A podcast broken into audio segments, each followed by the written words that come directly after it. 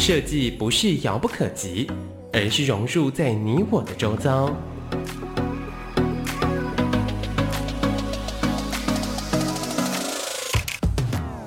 设计台湾，带您认识当代最具代表性的设计。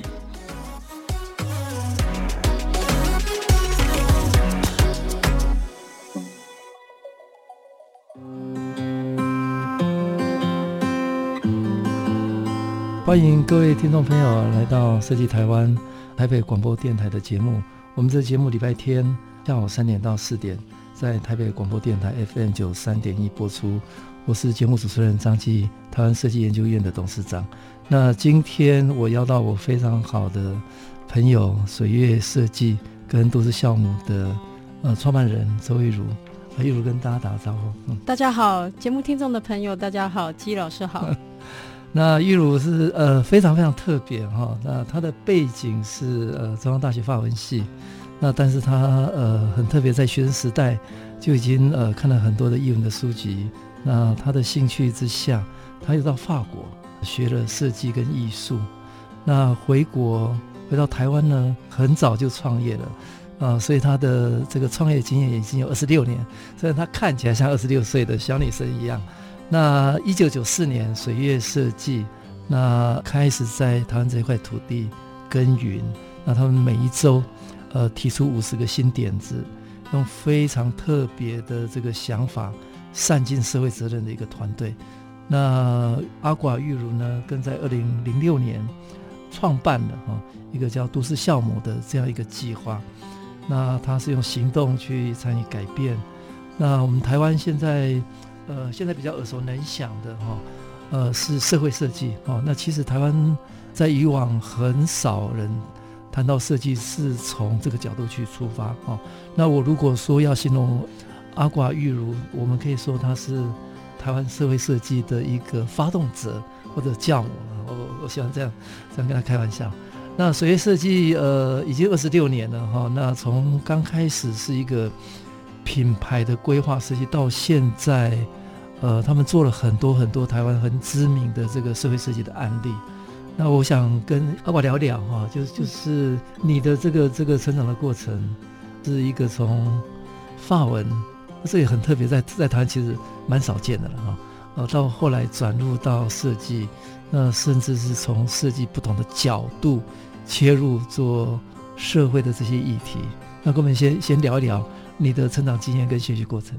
好啊，其实我从小就很喜欢看，就是各式各样。我爸爸因为是在做电影行业，哦电，所以我从小 从小就是做电影院，视广，就是就是做最中间的那一段的，然后会拿到很多电影各式各样的。嗯、所以其实我从小就是一个好奇宝宝，嗯、然后家人也鼓励我看漫画。其实我妈妈就是漫画的收购者，嗯，我们家很多各式各样的东西。嗯。所以基本上我在学习成长过程之中，家人是给我最宽广的路，嗯、他从来没有说我应该要做什么，嗯、而是他们虽然不知道我们在干我在干嘛，但是都支持我想去做的事。嗯、所以我觉得我很 lucky 有这样的一个家庭，嗯、那可以让我就是对在对语言充满好奇心的时候念法文。然后对法国这个地方感兴趣的时候，他们就让我去法国。嗯，所以我在那边看到不同的文化、不同的价值观。那对我来说，可以促进让我更帮助探索台湾跟了解台湾。所以我会觉得说，后来我在做的事情，其实都是跟呃，就是从小然后跟长大学习过程，其实都有关系的。嗯，所以学习是。从家庭的经验就开始了哈，是，嗯，嗯，这个很特别的经验嘿，对啊，所以家庭的支持是很很重要的哈，就是比较多元的这个发展，是，呃，让呃小时候就开始有多元的参与的选择，嗯，那跟我们聊聊到你到法国这些经验吗？嗯，对，法国的，其实我在法国并不是一个很认真的 念书的人，我大概都是在观察他们，就是。呃，比方说，从他们为什么对吃的这一块这么有兴趣，嗯嗯、或者是吃这一块可以产生生活的最大部分都在吃这一块，嗯、那这影响到我之后在做的市场小学计划，还有台东食育提案所。然后包含现在在做的很多事情，其实我都会从就是我从小就是接触到的东西，然后透过文化的差异冲击之下产生的一个议题或好奇心，开始去探索这一块。嗯嗯，所以我们其实一开始我做品牌规划，但我一直有一个梦想，就是一群人一起创造的。一个风景，嗯，所以这一直是我的命题，嗯，就是对于设计师也好，对艺术家也好，总是会想要创作，嗯，那那创作的命题会是什么？我觉得是一群人开始有一些想法，然后开始一起共创，所以通常我们的作品应该是说，都市酵母也好，或水月设计的作品。我们不是用一个案子来计算的，嗯、我们是用一个信念、一个议题，嗯、然后开始就是去探索的那一天为启动。嗯、所以一个议题可能是十年或二十年，你才能看到它开始转变。嗯、然后因为你的投注，或者是大家一起去关注，而开始产生社会的一个启动。嗯、然后开始就是大家的那个。投资进来，嗯、那这件事情就会变成很丰富的。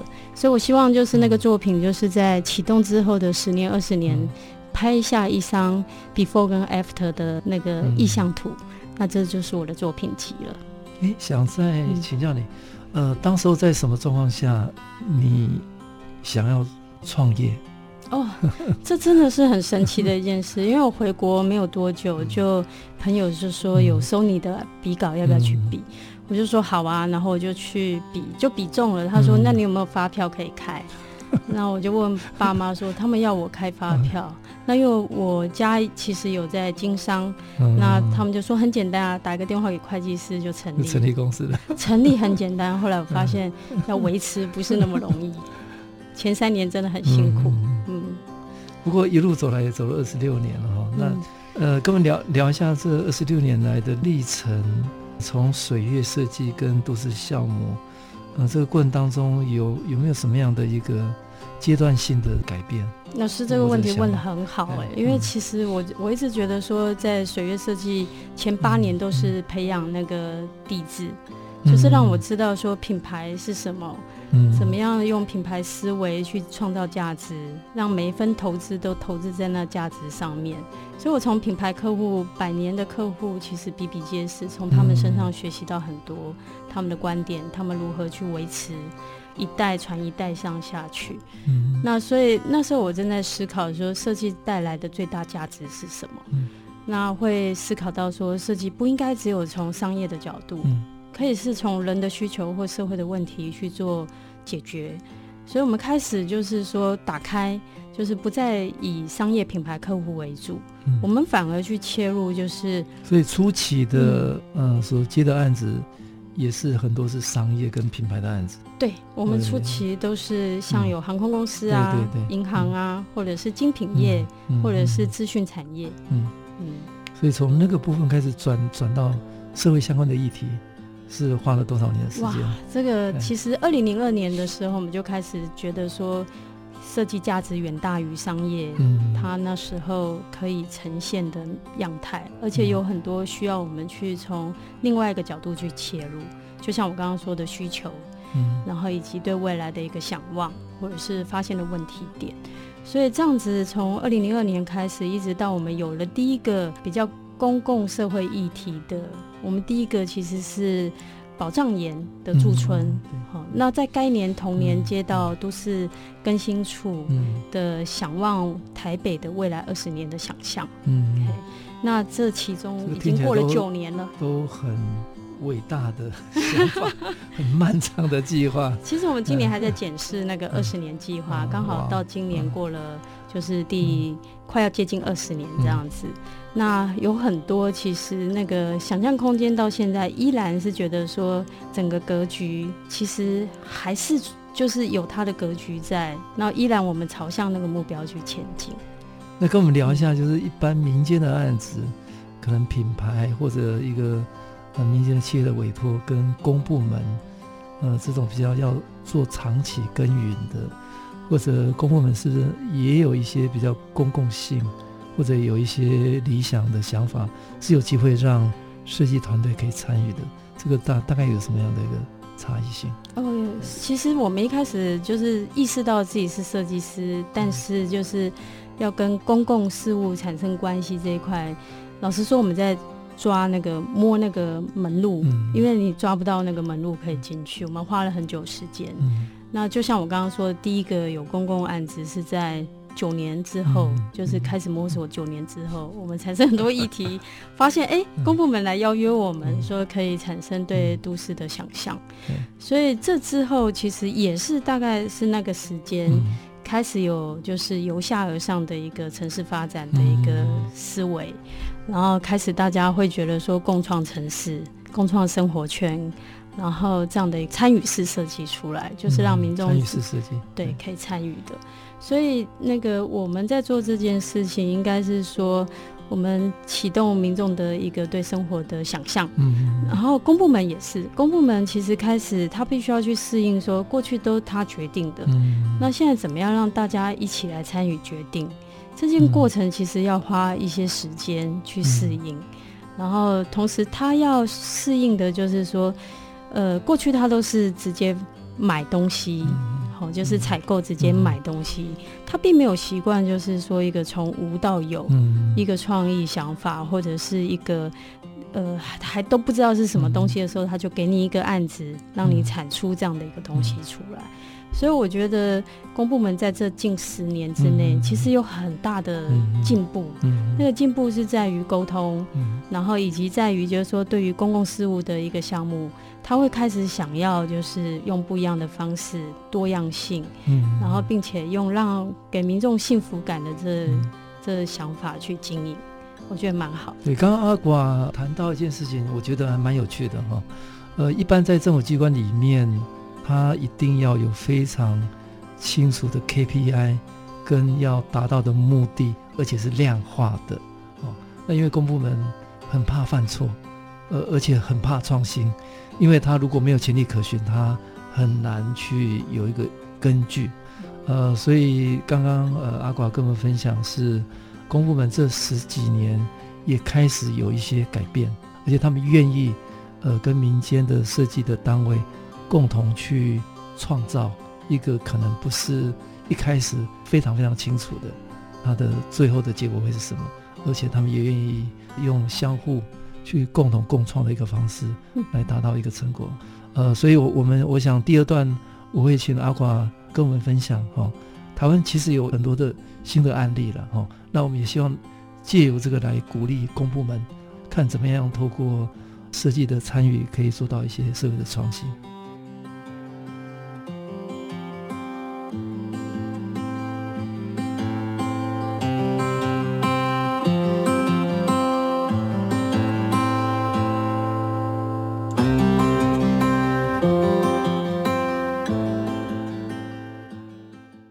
各位听众朋友，大家好，欢迎来到设计台湾。我们这个节目每个礼拜天下午三点到四点，在台北广播电台 FM 九三点一播出。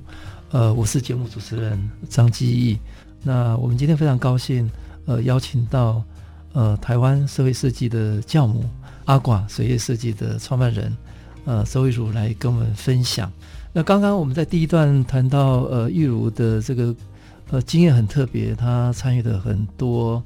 用社会的角度去做公共的创新，那他在过往啊，不管是教科馆的这个减法白皮书哦，那目前也在处理防灾的社会设计，还有世界最美的教科书。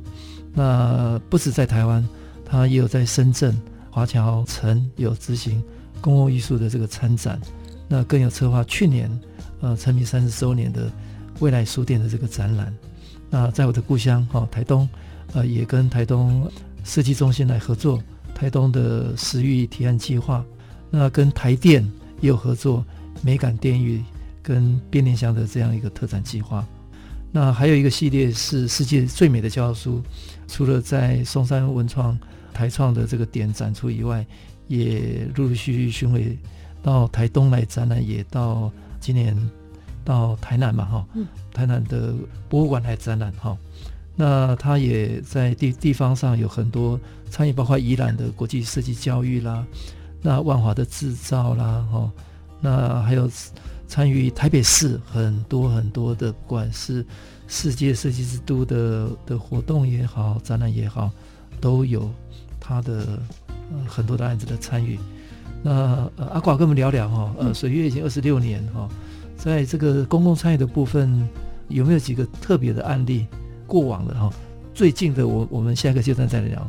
过往这这几个过程，你你有看到有哪些案子特别你愿意跟大家分享的，或者有一些比较特别的经验？好的，我想就是除了就是有计划案之外啊，其实有一个长期的议题，应该是跟色彩有关。嗯就是我们在觉得色彩其实是一个对一个地方生活的最重要的一个记忆跟印象。那如果大家对色彩没有就是概念去发展的话，基本上这个城市，你看十年前它可能是色比十二色好了。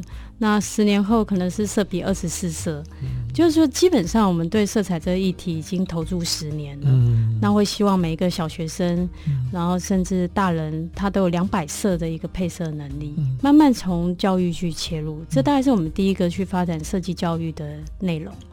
那所以说这件事情已经陆续在发展，而且在每一个案子都可以看到。做十年了吗？做十年，超过十年了。嗯，所以色彩议题会是每一个案子都看得到我们在经营，然后再试着去推广的。所以以这个去连接，就台电的变电箱。那时候是世界设计之都，希望可以透过自行车道的一些街道家具的整合，所以我们那时候跟几个单位来谈。那台电是最有就是执行，然后最有魄力的，他就让我们去让变电箱做减法设计，让色彩可以融入街景，所以让变电箱变成不是街道家具的主角，反而它就是会让整个街道更柔和。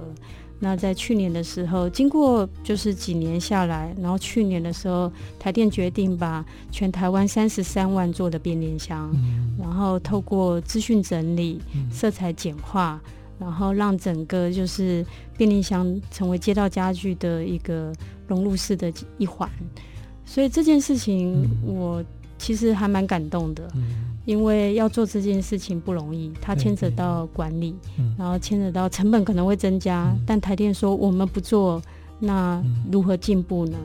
好、哦，他觉得说，那这件事情我觉得就是一个很好从色彩去切入都市议题的一环。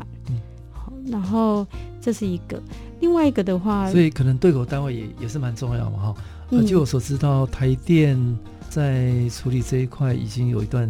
时间跟经验，嗯，台电是国营企业里面，我认为是最值得被看到的，因为他们特别成立了一个公共艺术的一个小组，嗯，哦，那这个小组除了能够转变台电传统的这样的一个思维以外，他们也有帮很多的公家机关，对，呃，办公共艺术的这样的一个行政程序，嗯，嗯，像十三层啊，对对对。然后，像除了公共艺术团队，他们有一个公共服务处。公共服务处，对，那其实非常非常积极的用设计导入，嗯，做创新。对，他们会站在使用者的角度去重新去思考如何更进步，提供给全民除了就是便利的用电之外，除了电那之外，其实有很多像是系统服务，嗯，然后如何在思考未来的能源的部分，其实都有很多的研究跟发展。对，所以刚刚阿寡讲是色彩是呃你们呃从事的这十几年，一直希望这个议题可以埋入到每个案子嘛。嗯，那除了色彩以外，有没有其他的想要持续一直推的事情？有，其实就是设计教育。设计教育，我们觉得美感这件事情，美感这件事情其实不是切开，就是不是一个独立事件，嗯，它应该是从每一个事情的根基去出发。举例来说好了，我们在吃饭的时候，如果我们东西好吃，那我们会不会想说，我如何让整个吃饭的环境更好？嗯，所以食欲除了有食农，然后食环、食的文化这件事情，其实它是整个每天我们几乎二十四小时会常常接触到的一个议题，就是你要吃什么呢？我要去哪里吃呢？然后今天的菜色要怎么配呢？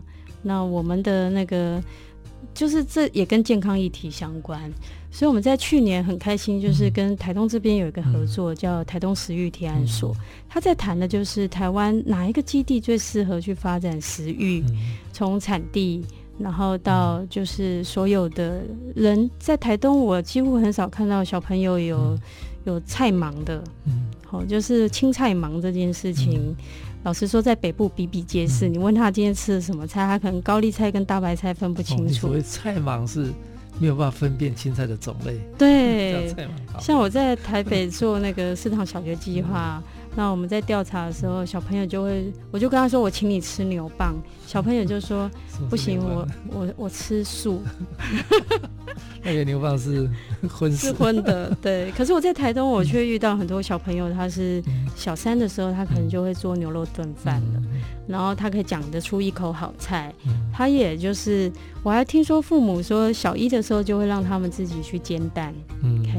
所以我觉得，如果台东作为一个食育的一个基地，嗯、然后整个市民都对食物这一块，就是食物从全龄的那个、嗯、那个食育这一块，然后培养台东食的环节品牌。嗯我相信不要到十年，嗯，那这个投资下去，对整个台湾来说都是一个福气，嗯，好，因为台东是一个，就是有三分之一人口都是原住民，好，它有非常多呃多元的食物的食材、食物的做法、食物的保存方式、烹饪方式，所以从这一块下去研究，把台东视为是食的一个 Wikipedia，我们可以从里面做很多填调。然后做很多记录，还有在地故事。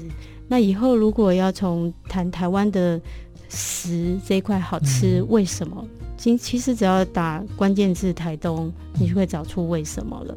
这是我们的那个愿景，那也是希望可以长期投入去发展这个议题。嗯，呃，阿华多年来一直投入在社会的议题里面哈，所以当时候我一直在想。有没有机会进台东嘛？哈、嗯，所以我们那时候台东设计中心也邀阿广来讨论。呃，你如果进台东，你最想做的是什么？哦，事情。那阿广就跟跟我们开了一个作业，是叫食欲啊。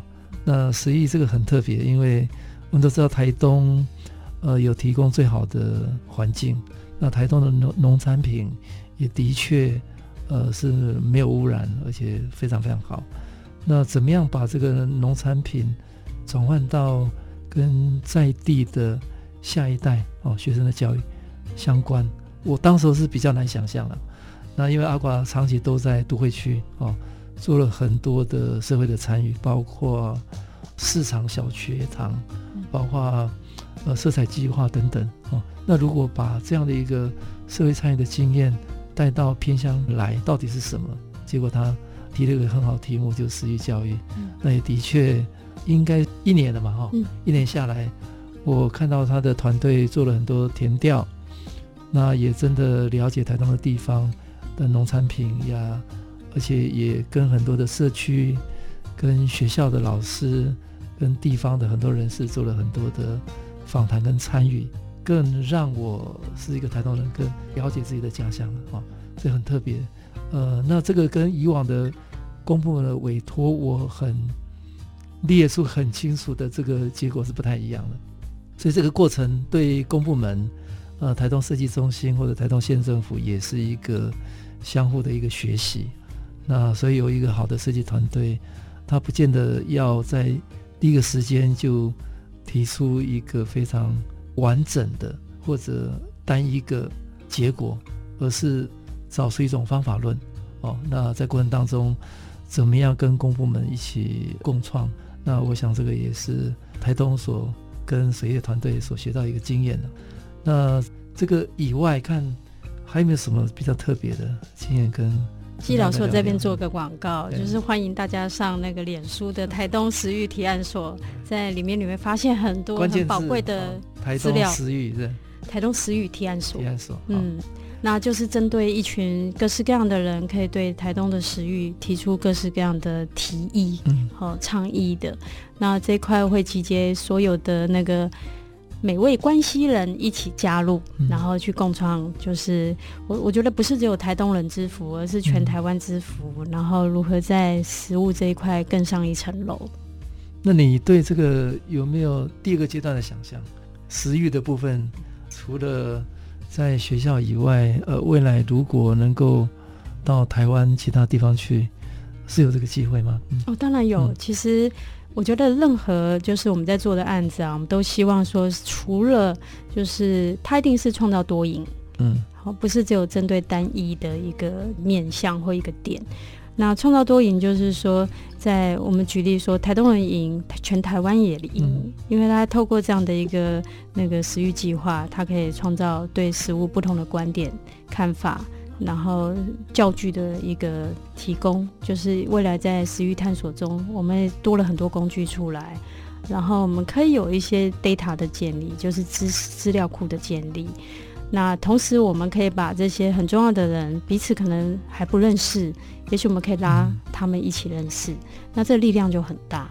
那同时在食欲这一块，刚刚有提到是全龄的，嗯，哦，因为其实不同年龄层身体状况其实是不同的，所以我们如何把过去在谈有些老年人，我常常会听到他说最近都没有食欲，然后吃东西不好吃。那老实说，小朋友需要什么？不同年龄层他需要什么？我们必须要再切得更小众去了解他的需求，那从里面再去找到更大的一个机会跟市场。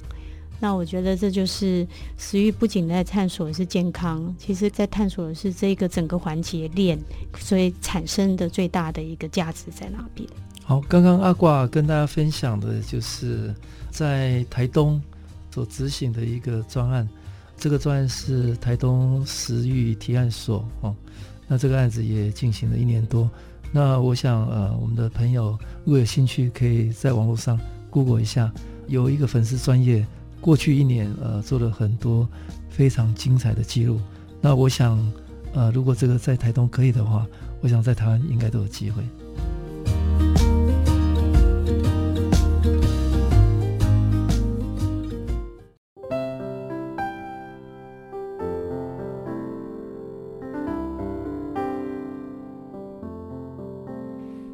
见台北的声音。拥有颗热情的心，有爱与梦想的电台，台北广播 FM 九三点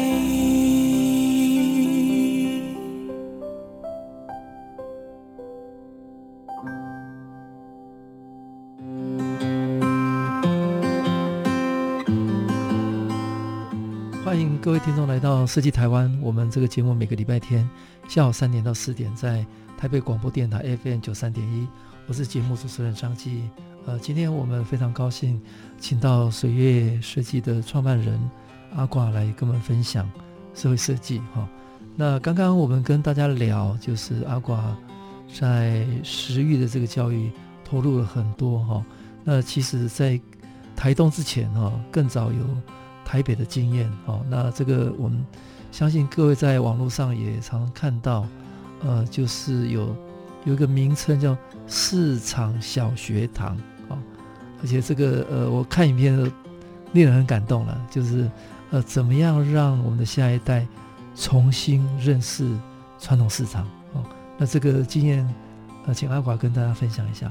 好的，其实，在谈就是要再回到一个叫做美感这件事情吧。嗯、我们开始在思考美感到底怎么样去培养的。所以，我们那时候想了两个议题，一个其实就是最原生的菜市场，嗯、它是从好多好多摊商，它跟就是那种大卖场不一样。大卖场是一个老板，他一声令下，大家都开始动作。可是菜市场不一样，它是一种慢慢产生出来的一个文化，然后有。我们在做市场小学计划，这个有一百八十八摊，嗯、那他们怎么去沟通？在万华，在万华东山水街市场，好，然后一个从日本时代就开始有的一个市集，然后这个八十几岁的菜市场，其实它已经呈现真的如同他年龄一样。嗯、那如何我们再让他变年轻，让他回到那个一开始很有就是。那个崭新朝气的一个样态。所以我们做了很多市场调查，然后觉得命题其实就是说，如果现在年轻人、小学生都不上菜市场，年轻家长都不去了，那这菜市场还可以存在多久？所以从这个命题切入，其实现在菜市场已经经过四年的时间。我在去年接到最感动的一个电话，就是说，周小姐，我们想要就是把我们菜市场的那个，就是变成是亲子市场。那我们结合了很多学校，然后结合了附近的团队，一起可以做导览。所以这个菜市场已经顺利的，就是大家都有共识，希望小学生都会爱上的一个菜市场。那因此才会有之后的宜兰国际设计教育，有一个好好吃的一个思维，去探讨国际对于吃的这一块的内容。那也才会有就是在隔年台东食育提案所的出现。阿寡一直在做我们传统认为设计最后一里哦，也就是最生活面的、最传统的菜市场、最偏乡的台东，怎么样用一个设计思考、设计的想法，能够介入生活的教育，而不是一般我们想的这个学科教育啊、所以他刚刚不管是分享台东的的经验，或者在宜兰、在台北，其实教育是最根本的一块。就不只是在学校教育，在生活里面或者在家庭里面都充满这样的一个机会。那接下来跟大家聊一下，还是一个教育的议题。那呃，最近有这两年有一个很精彩的展览，叫做《世界最美的教科书展》哦。那我们大家都耳熟能详，教科书一定是我们的学生花了最多时间，天天在接触的哦。那大概是每一个国民的共同经验。那二零一八年这个展览从台北移到台东了。那二零二零年也在台南的国立台湾历史博物馆展出了。那这个展览是以日本教书为观察的起点，来了解日本教育的策略跟实践。那请阿寡跟我们分享一下，呃，当时候在什么那个状况下，你想要办这样的一个展览？而且这个基本上是你的一个想法开始发动，那一开始就停不下来了哦，开始从台北那一路到台东，现在台南，那跟我们大家分享一下这一段很奇幻的历程。好的，二零一八年我大概是执行了很多公部门的案子，嗯、我开始在思考，就是台湾是用这样的方式在累积我们的进步跟进化。那其他各国会怎么做呢？所以我二零一八年申请了，就是去日本东京驻村，然后去观察他们各个环节，从教育、设计单位，还有政府机关。所以有一天我刚好逛到一家书店，我一站就站了一整天，我就无法走动。我找到关键了，原来促进日本进化的一个那个环节。最重要的是从他们从小就开始的一个教育到整个社会的教育。那怎么发现这一点呢？其实我是发现他们小学生的教科书，精彩到我可以看一整天，然后目不暇给，就是会觉得想把所有的系列都买回家。我从他们教科书的，就是在定义教育的这件事情，然后回到就是我去就是看他们的课纲。我发现他们的教育思维非常清楚，他认为教育就是提供给民众、好人民、日本的民众有生存力。嗯，生存力这就觉得很真实哦，就是说如何跟社会竞争，全世界如何找到一个生存的可能性。那里面包含三个，第一个就是学习的能力，第二个是要有体力，好，第三个是要同理心。我觉得这实在是清楚的，而且简化到就是所有的人都可以听得懂，嗯、都可以理解。所以那时候我就会觉得说，如果因为刚好就是台湾创意设计中心，好、嗯，就是有请我去策划一个跟社会设计有关的展览。我那时候说我想要做的是这个议题：嗯、日本如何运用教育在做社会沟通？两亿的人口，好，在用透过。全民教育，一个可学习型的一个社会环境，嗯、在做整个，就是难怪他们，你知道，他们这种沟通做得很好，难怪他们要加税，全民没有一个反对的，嗯、因为他们都可以理解各个环节、各自的努力，其实都是在促进整体的一个进步跟进化。所以很幸运的就是有台创这边的支持，然后在该年二零一八年这个展览就、嗯、就推出，我们展出的是日本最新的，好、嗯，就是最新课纲所产出来的一个课本。我们在做网络调查，就是他都不会只有来一次，他会来好几次，而且他觉得有些小朋友来，他会待一整天不吵闹。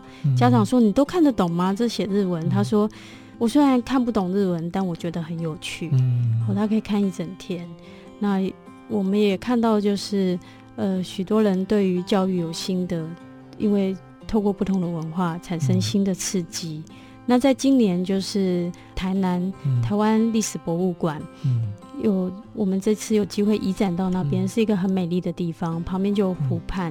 嗯、那我们把就是日本的教科书，增加了台湾历史博物馆的一个展馆的馆藏。嗯、它从日本时代，甚至清朝那时候，嗯、我们的教育，你想想看，一百二十五年的教育，好、嗯，台湾整个教育年代分成三个阶段。如何去改变我们对教育的思维？到现在，那我们跟日本的差异又是什么？其实去看这个展，你可以马上就是找到很多线索，跟你可以去探索的一个议题。那呃，甚至你可以了解说，日本的思维跟台湾思维有什么不同？然后我们在做事情的方式，那是从小到社会，可以马上就可以知道那个环节是什么。所以我觉得很有意思的就是说，这个名字叫《世界最美的教科书》，嗯、但它的美是什么？嗯、我们在谈，其实就是社会沟通力。嗯，教育是一个社会沟通力的一个呈现。那美是在于，就是说，大家想要我们的现在跟未来朝哪一个方向走？我们在谈，很多人会被这个名词以为是排版美。嗯、老师说不是，嗯、最美的其实是在于说，如果大家都有心想要。就是合力，然后去做一些，就是去日本看到我有看到进化的思维，嗯、那台湾我会觉得比较怀旧，嗯，这种怀旧的力量有没有可能就是产生一个新的，就是在思考我们的下一代，思考我们的环境，然后思考各式各样的环节，变成一个新的突破点。那有机会有像刚刚基老师说，很怕出错，嗯、有机会是不要再怕出错，嗯、给大家一个机会，然后有新的尝试，然后开始去冲撞。我觉得我们需要这一段时间，好，就是让大家都敢于尝试，提出自己的想法，然后并且给每一个人都有机会可以去发展。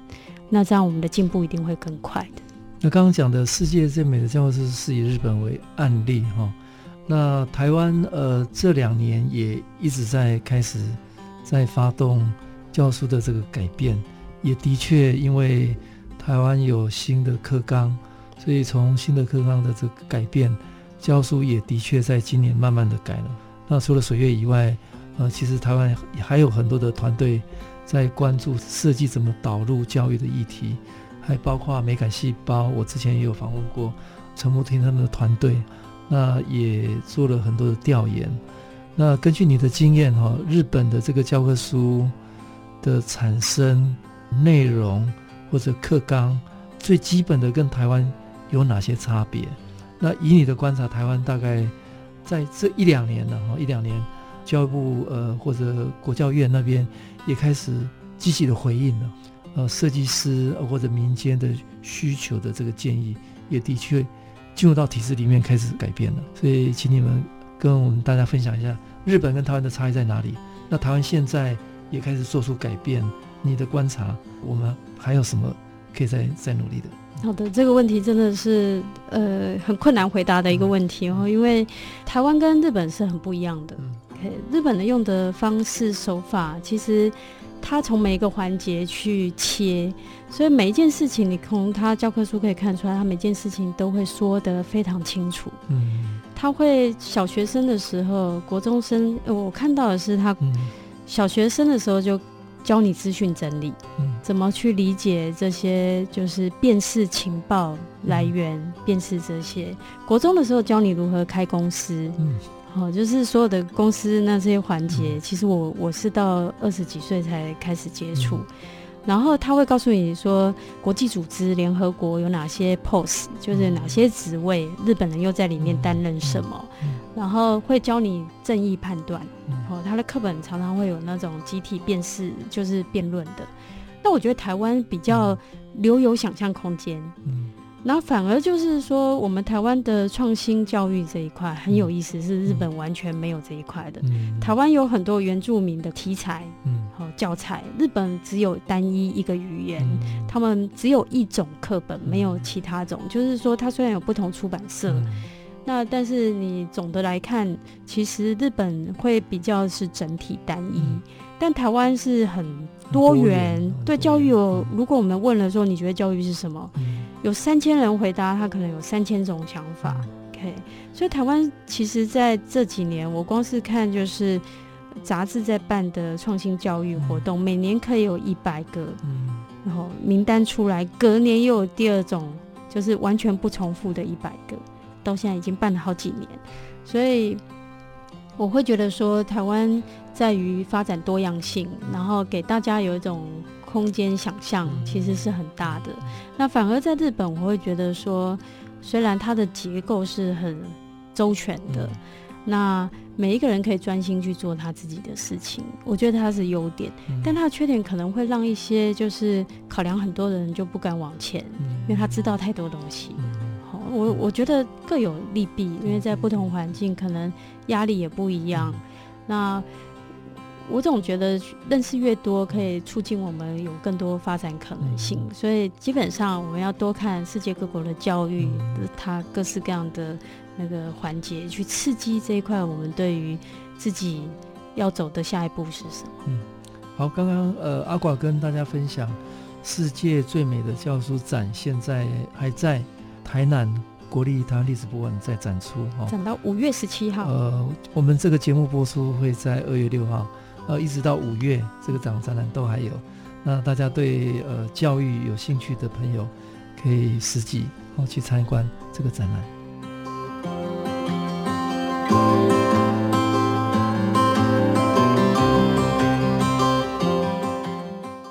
各位听众朋友，大家好，欢迎来到设计台湾。我们这个节目每个礼拜天下午三点到四点，在台北广播电台 FM 九三点一播出。我是节目主持人张基，呃，今天非常高兴，我们呃邀请到社会设计的教母周玉如阿寡跟各位分享社会设计。那刚刚谈了很多很多的教育哈，呃，设计导入哈，那另外还有很多的面向可以用设计去导入哈。那很特别的是从呃今年一月开始，阿寡团队哈跟台湾设计研究院有合作一个叫防灾的一个社会设计的实践的计划。那我们已经陆续办了四次的工作营。那这个其实这个经验在日本来讲已经有很长远的这个经验。那台湾跟日本一样，我们都处在地震带，也很多台风哦。那过往台湾有很多的赈灾的经验，但是怎么样用设计能够导入？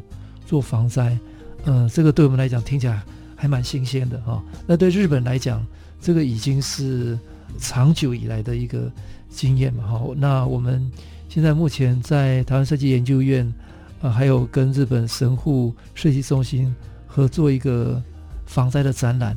那我们也希望日本的呃经验哈、哦，有机会在台湾这个土地哈、哦，我们等于是呃都是多震呃多灾的一个地方哈。哦我们可以透过设计，能够为防灾做一些事情。那阿寡在过程当中也做了很多的的付出跟跟贡献呢。那跟我们分享一下这段经验好不好？好的，在防灾这一块啊，我相信就是如果一个人一辈子都没有遇到台风，他第一次遇到一定很慌张。所以防灾这件事情，其实是我们要知道说我们处在的位置在哪里。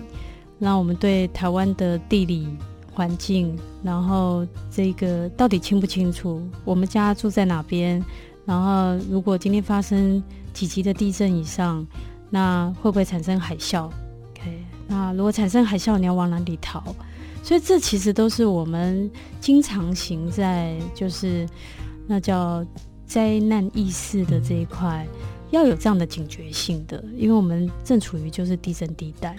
那我觉得台湾，我观察就是我们对地震都非常，或者是对台风，哦，就是非常有经验。台风知道明天台风来，大家就赶快把窗户关起来，然后胶带贴上，然后开始收一些东西，非常迅速。然后套一句国外外国人讲的，他说从来没有看到一个地方的那个防台可以做的那么彻底，仿佛大家都训练有素。所以基本上我自己在看这次就是跟呃台湾设计研究院合作防灾这个议题，我看到的是整个防灾的防灾社区，哦，如果它是是接近山坡地或接近比较容易淹水的地方，这些社区都训练有素，他有的民众非常团结，因为他们都知道说，哎，下一刻要做什么。那反而是就是这些平常是在处于比较安全的地方，好，然后他平常没有机会接触到防灾社区这样或防灾室，就是有一群人他会去更了解如何去，如果发生灾难那个环节的时候，你怎么样让自己是可以。帮助自己自助，然后同时可以去帮助别人，好，形成一个就是，因为其实在发生重大灾难的时候，公部门、公家机关和目前这个体系，它是没有办法去照顾那么多人的。所以，我们首先其实要培养自己的警觉的意识。那第二个的话，其实我们要 know how，我们要有这些技能和工具，可以帮助我们自己，可以自己救自己先。如何再去救别人？所以如何把就是我现在在经过就是参与，然后并且去探讨研究的过程之中，我发现我们台湾现在最大的，我认为最大的危机就是懂得防灾跟不懂得防灾的人那个落差其实是很大的。就像我说的，平常不曾遇到的，他其实没有这个准备。那我们如何把每一个人的基础防灾基础给提升？甚至我在想说，防灾士这件事情，也许就是你在国中的时候，你基本上已经有基本认知了。可是从国小、国中、高中，吼，这是我们碰到社区里长，像我们去淡水，然后那边有一个里，它常常会发生水灾，所以里长就觉得说，小学生就要知道，好，从小开始培养。那每年都是在加深你对这一块的熟练度，所以一旦有灾难发生，或者是有人需要的时候，你马上就可以直觉性反应。那这一点其实我觉得正好是那个防灾的一个缺口。那设计在防灾可以扮演什么角色？我想设计在防灾应该就是让大家觉得防灾不是那么有距离感，嗯，不是那么生硬，而让透过一些流程的规划。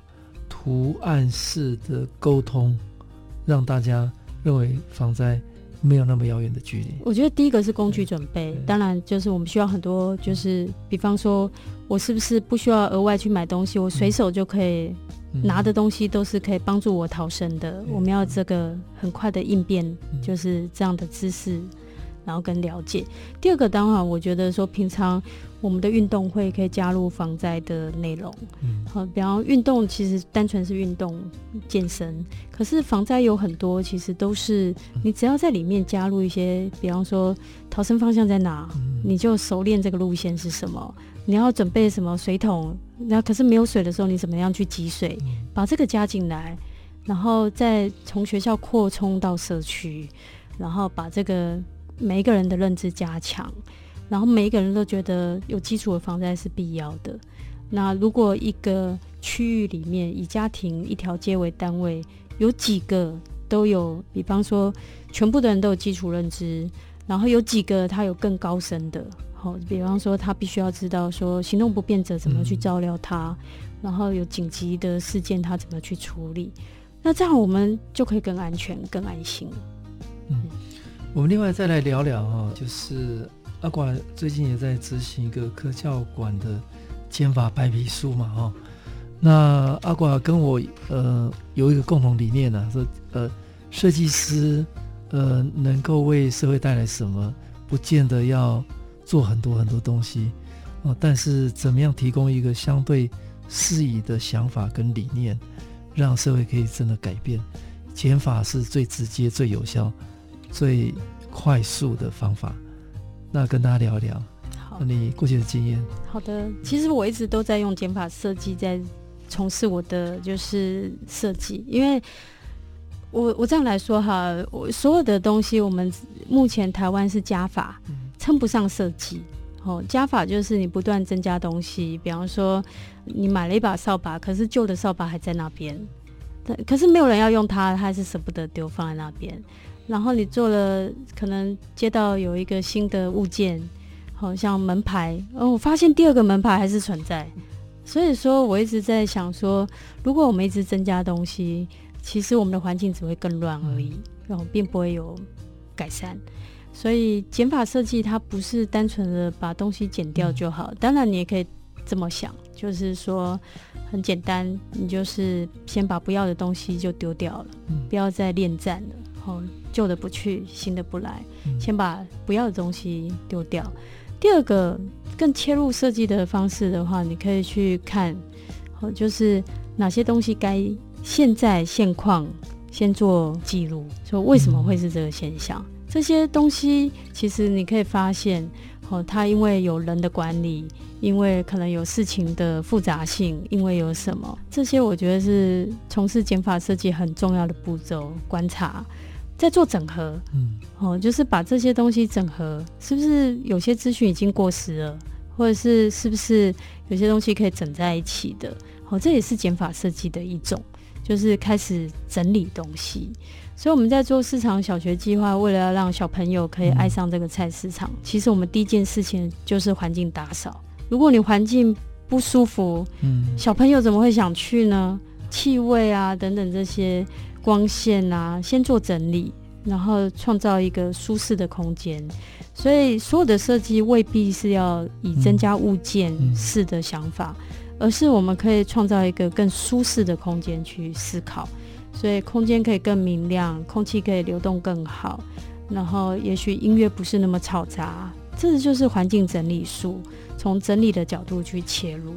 那我想，现在我们在教育部。在士林的科教馆，一共占地面积有十万平方公尺，嗯，这么大的一个十三层楼的一个面积高度，那每年会有非常非常多的民众去参观。